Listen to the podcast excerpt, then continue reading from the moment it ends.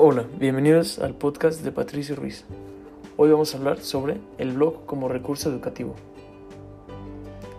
En la actualidad vivimos en un mundo globalizado donde la tecnología juega un papel muy importante de la mano con las TIC, tecnologías de la información y comunicación. Esto exige de nosotros las destrezas y competencias necesarias para poder aprovecharlas al máximo. El día de hoy toca el turno del blog y su uso educativo. El blog es un sitio web que se actualiza periódicamente y que ofrece la lectura de información de uno o varios autores sobre temas de interés a través de posts o entradas.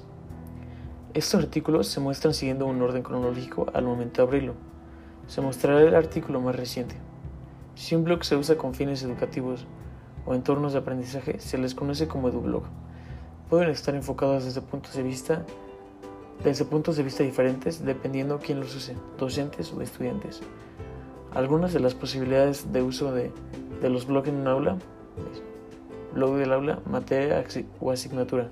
Este puede servir para apoyar la asignatura fuera del aula, completar la información que da el profesorado en la misma, enviar tareas para realizarlas después de la actividad formativa, etc.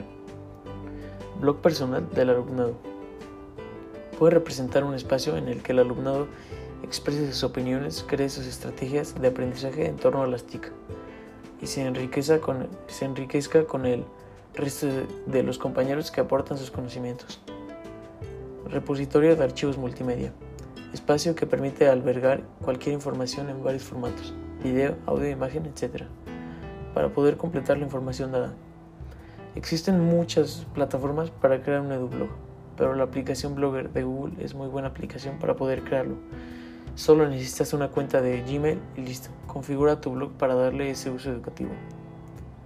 Dentro de los beneficios se encuentra la mejora en la creatividad, escritura y redacción.